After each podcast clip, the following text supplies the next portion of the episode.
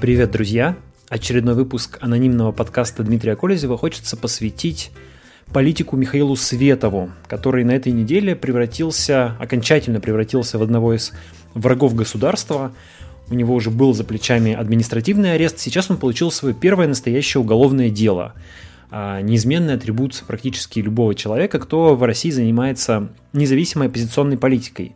Давайте поговорим о том, кто такой Михаил Светов, что такое вкратце либертарианство, а, что за уголовное дело заведено против Светова и в чем опасность Михаила Светова с точки зрения государства, почему же этот человек, который вроде бы не так уж популярен, не так уж известен, и я подозреваю, что его электоральный рейтинг по замерам составил бы где-нибудь 0,05%. Почему же этот человек э, вдруг оказался для государства настолько неприятен, что оно решило потратить свои силы на его преследование? Итак, Михаил Светов, 34 года, член Либертарианской партии России, не руководитель этой партии, и недавно он даже вышел из руководящих органов, поэтому рядовой член Либертарианской партии, незарегистрированной партии, а, видеоблогер, лектор, организатор довольно крупных митингов протеста в Москве, в том числе митингов в поддержку Телеграм и в поддержку свободного интернета. Главное слово, которое ассоциируется с Михаилом Световым, это, конечно, либертарианство. Говорим Светов, подразумеваем, подразумеваем либертарианство. Говорим либертарианство, подразумеваем Светов. А, он стал главным пропагандистом, распространителем а, этой политической идеи, политического учения в России. Что же такое либертарианство? Почему вокруг него столько шумихи и разговоров в последнее время? Либертарианство политическое учение, или, если быть точнее, совокупность учений, которая во главу угла ставит человеческую свободу. А свободу в самых разных проявлениях, свободу как экономическую, так и личную свободу. А либертарианство вроде бы легко спутать с либерализмом, который тоже э, построен вокруг этой идеи свободы, но, наверное, главное отличие э, либертарианства от либерализма в отношении к государству.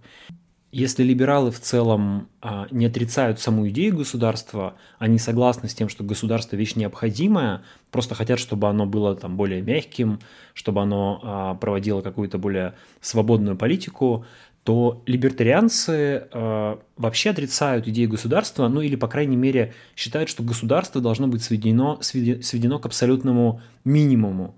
А либералы согласны с тем, что необходим центральный банк, необходимы органы социальной защиты населения и так далее. Либертарианцы говорят, что все это не обязательно, что все это не нужно, что не нужно даже налогообложение. А либертарианцы некоторые из них рассматривают возможность существования государства только с точки зрения выполнения охранных функций, функций полиции. А, сам Михаил Светов в одном из своих роликов говорит, что самая главная идея либертарианства – это отказ от, э, отказ от агрессивного насилия. И э, либертарианство, по его словам, это учение, защищающее жертву от насилия. А а также уделяющая особое внимание средствам достижения цели. То есть все другие учения, говорят либертарианцы, они а, ради достижения какой-то благой цели готовы идти на любые средства. Либертарианцы же считают, что средства – это как раз самое важное. Если погуглите, легко найдете такую диаграмму Нолана, а, с помощью которой а, американский либертарианец Дэвид Нолан – описал отношения либертарианства с э, другими политическими учениями и другими типами режимов. А, это диаграмма, в которой есть две оси. А, одна ось обозначает личную свободу, вторая – экономическую свободу. Вот, например, тоталитаризм, он а, означает отрицание и личной свободы, и экономической свободы. Консерватизм правого толка обозначает, он говорит, что человеку нужно дать полную экономическую свободу, но а, ограничить его личную свободу. А, к этому ближе американские республиканцы. А, либералы левого толка, а левые либералы, такие американские либералы, они говорят, что наоборот, нужно человеку дать много э, личной свободы, но ограничить его экономическую свободу в пользу государства. А либертарианство говорит, что человеку нужно дать максимальную и личную свободу, и экономическую свободу. Таким образом, либертарианство прямо оппозиционно тоталитаризму, но также отличается как от левого либерализма, так и от правого консерватизма. Не знаю, понятно ли я вам объяснил. Ну и вот, Михаил Светов довольно успешно распространяет эти идеи по России. Он записывает довольно популярные видеоролики, он ведет блоги, он делает интервью, он участвует в дебатах. Наверное, самое заметное, он ездит по России с лекционной программой, выступает в регионах, в крупных городах, собирает немаленькие, в общем-то, залы по несколько сотен человек, куда приходят люди, в основном люди молодые, слушают, задают вопросы, а, Все это приходит довольно успешно, там часто пытаются сорвать эти встречи, приходят какие-нибудь там эшники или ФСБшники, а, залы отказываются от э, от аренды, э, ну, не, не, не дают площадке э, выступать. Ну, в общем, как бы такая традиционная история. Но все это довольно живо. И идеи либертарианства распространяются по стране, ограниченно среди там, молодых людей. Тем не менее, это происходит появляется иде... появляются отделения либертарианской партии, на многих митингах в регионах в последнее время появились флаги этой незарегистрированной партии и так далее. В общем, движение живет. Еще одна заметная часть деятельности Михаила Светова – это такой а, крестовый поход против так называемой тусовочки, то есть против системных либералов, которых Светов считает а, ну, никакой не настоящей оппозицией, а по сути слугами режима, которые только делают вид, что они противостоят власти, на самом деле они власти удобны, власть удобна им, они там все тепло, хорошо устроились и так далее. В том числе к тусовочке э, Светов относит, как я понимаю, практически целиком «Эхо Москвы», а, и он одновременно критикует таким образом и э, власть, и вот эту вот э, оппозицию или условную оппозицию. И теперь, когда он оказался в ситуации такого врага государства, гонимого, то выясняется, что заступаться за него э, либералы как раз не очень хотят, в том числе, наверное, потому что он довольно сильно их критиковал. При этом у Михаила Светова есть один, как минимум один влиятельный, серьезный э, сторонник в оппозиции. Это самый главный оппозиционер Алексей Навальный – Навальный и Светов э, сотрудничают, они союзники, непонятно, временные или постоянные, но, тем не менее, они поддерживают друг друга, публикуют посты друг о друге. Когда Светов устраивает митинги, Навальный э, призывает на них приходить и наоборот. А, то есть это две политические силы, которые сейчас выступают союзниками.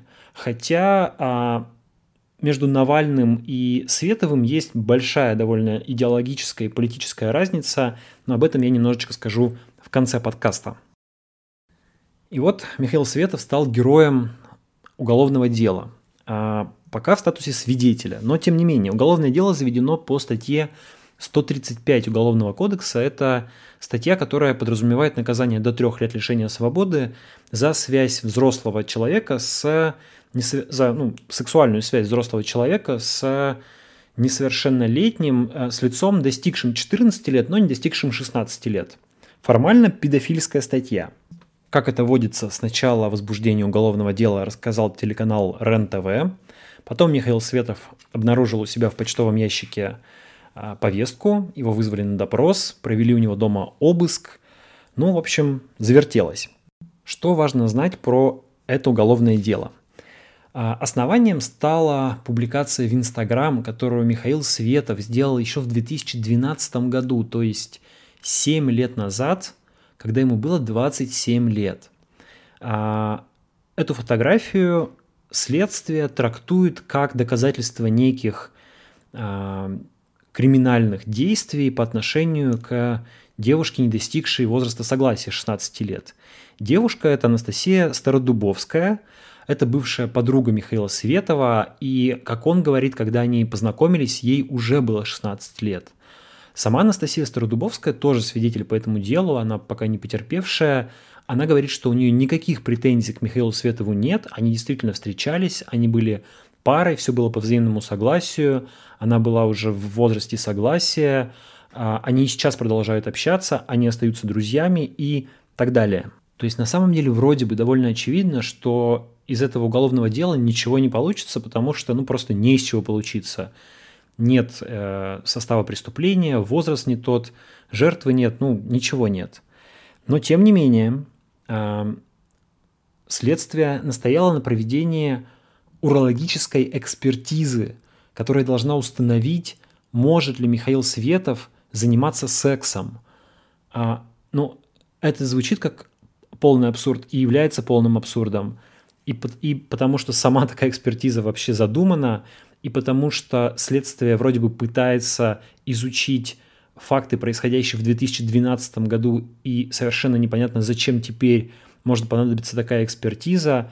И по описанию адвоката Михаила Светова а, даже какие-то сами, а, сами подходы следствия выглядели дико и унизительно. Например, а, Михаилу Светову предложили продемонстрировать свой половой член понятым, чтобы, я не знаю, я не знаю даже, чтобы что. Он отказался это делать, об этом в Фейсбуке написал его адвокат, поэтому я здесь об этом рассказываю. Но, в общем, по-моему, вполне очевидно, что главная задача следствия, судя по тому, что они делают, это даже не добиться а, реального э, статуса обвиняемого для Светова, там, я не знаю, задержать его, арестовать там, или, или еще что-то сделать.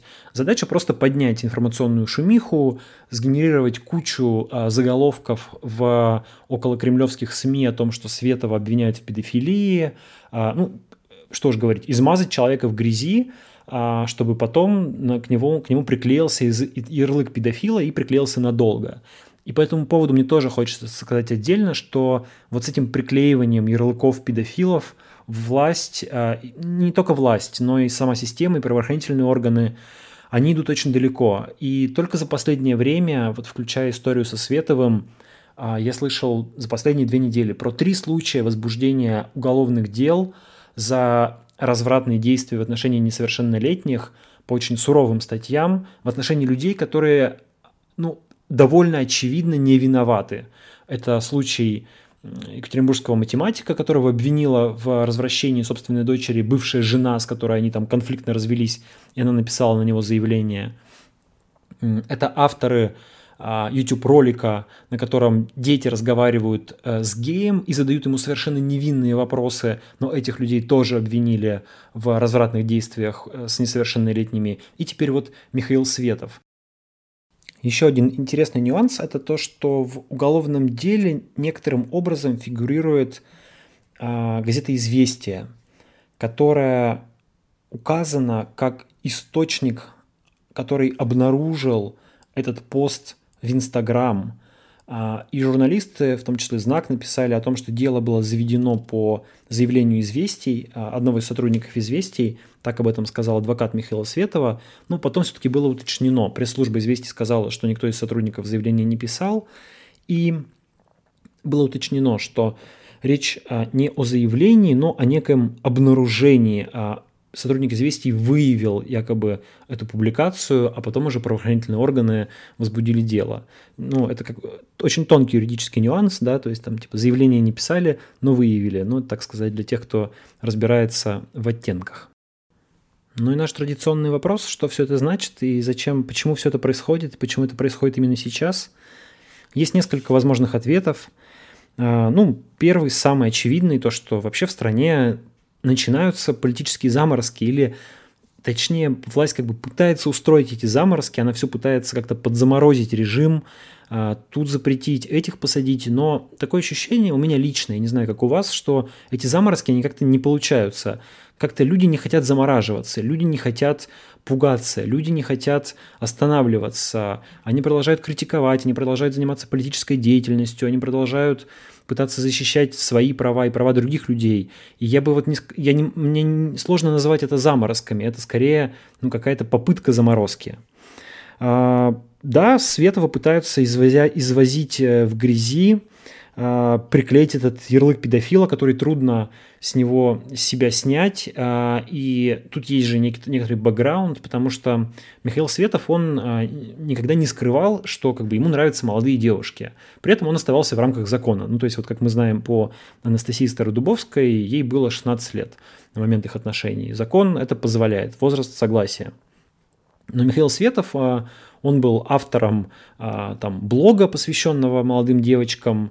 Он увлечен там, хентай и аниме-культурой, которая ну, как бы во многом связана с таким юным эротизмом. И он никогда это не скрывал. И, в принципе, даже писал в своих блогах о том, что вот взрослые женщины ему не интересны, он интересуется юными девушками. Поэтому, конечно, эта история история с э, уголовным обвинением в педофилии, она как бы ложится на определенный информационный фон, на определенный бэкграунд. И, конечно, я думаю, что тут власть э, делает, органы делают такую ну, как бы заготовочку на себя для будущего, да, то есть если Светов будет вести себя так, как им не хотелось бы, они будут дальше раскручивать этот сюжет, э, в том числе информационно, и пытаться дальше вешать на Светова этот ярлык педофила. Наверное, наверное, э, дело Светова связано и с делом Навального, с делом ФБК, потому что мы видим, что в разных регионах э, пытаются так или иначе давить на всех людей, которые чем-то помогают Навальному. От политолога Федора Крашенинникова до, ну вот, Михаила Светова, который является союзником Навального. И кто знает, может быть, когда-нибудь выяснится, что отдельного дела против Светова как такового не существовало, и все это какой-нибудь там большой нарисованный на огромном ватманском листе, повешенный на стену какого-нибудь генерала, план по уничтожению Навального и ФБК. Может быть. А может быть, это запоздалая реакция на московские митинги, хотя Светов уже посидел а, месяц за, ну, как, как раз по горячим следам, вот, но тем не менее, может быть, э, там режим как-то ищет всех э, активных организаторов митингов и пытается, опять же, по какой-нибудь там, э, по какому-нибудь прописанному плану всех их э, навесить на них уголовные дела или еще какие-нибудь создать им проблемы. Но самое главное, что мне кажется, глядя на эту ситуацию, что наше государство, оно в принципе очень боится людей с какой-то идеологией. Потому что само наше государство, оно достаточно, на мой взгляд, люди, которые стоят во главе этого государства, оно достаточно прагматично, цинично, практично, и у него-то как раз как таковой идеологии никакой нет. И когда это государство сталкивается с людьми, у которых есть идеология, есть какая-то главная идея, и они демонстрируют, что они готовы идти за этой идеей, что они готовы, а, ну, я не знаю уж насчет умирать, но садиться в тюрьму за эту идею, готовы биться за эту идею. Я думаю, что это государство пугает. А либертарианцы производят именно такое впечатление. Это вот такой философский кружок, который для власти оказывается как-то опаснее и тревожнее, чем какая-нибудь настоящая э, экстремистская группа. Э, либертарианцы ведь это максимально антисистемное явление. То есть, если тот же Навальный, как бы его не, как бы его не, не любила власть, это все-таки а, человек, который предлагает изменения в рамках существующей системы. Да? Он говорит, нам нужна прекрасная Россия будущего, в которой там будет нормальный парламент, нормальная судебная система, там нормальные а, правоохранительные органы, будут правильно там настроены работать институты, да, и все будет по-человечески, и многие с этим согласны то Светов и либертарианцы, они же вообще говорят, что нам государство как таковое не требуется. Мы хотим свою жизнь перестроить, э, жизнь общества перестроить полностью по совершенно новым правилам. И как реагировать вот на эту угрозу, а, как реагировать на эти идеи, непонятно. Да, пока еще они не очень популярны, и пока еще Светов собирает там лишь сотни а, людей, а не тысячи в этих залах, и пока еще его ролики смотрят десятки и сотни тысяч, а не миллионы и десятки миллионов. Но динамика а, его действий такова, что действительно либертарианство, эти идеи, они становятся все популярнее, они популярны среди молодых людей. Это нечто новое, это нечто что заражает людей энергией. Я думаю, что в этом смысле либертарианцы, наверное, сейчас в 2019 году, они похожи на каких-нибудь большевиков начала 20 века, ну, точнее, социалистов начала 20 века, которые тоже предлагали какую-то очень яркую, очень, э, очень понятную людям идею полного переустройства мира, полного переустройства государства. И это такая идея, которая ну, она даже не, она не находится в рамках одной страны, она национальна, она может увлекать. И э, это вещь, которая, мне кажется, действительно пугает государство. А государство же наше, оно ведь, э, ну, это продолжение государства, сформированного этими самыми большевиками в 17 году. И мне кажется, что где-то у этого государства в печенках, где-то внутри в ДНК сидит, сидит такой родовой страх. Оно помнит, что оно было создано вот такими вот людьми с горящими глазами, с какой-то идеей переустройства мира. И оно внутренне боится, что а, окончательно разрушить его и сломать могут только такие же люди с горящими глазами, но с какой-то другой идеей. И вот либертарианцы, возможно, это как раз какие-то большевики нового времени, люди с какой-то новой идеей переустройства мира. Друзья, это был очередной выпуск анонимного подкаста Дмитрия Кользева. Читайте анонимный канал Дмитрия Кользева в Телеграме. Пишите мне на почту колезевсобака.gmail.com, ставьте оценки этому подкасту, оставляйте комментарии. А, большое спасибо, что слушаете. Пока.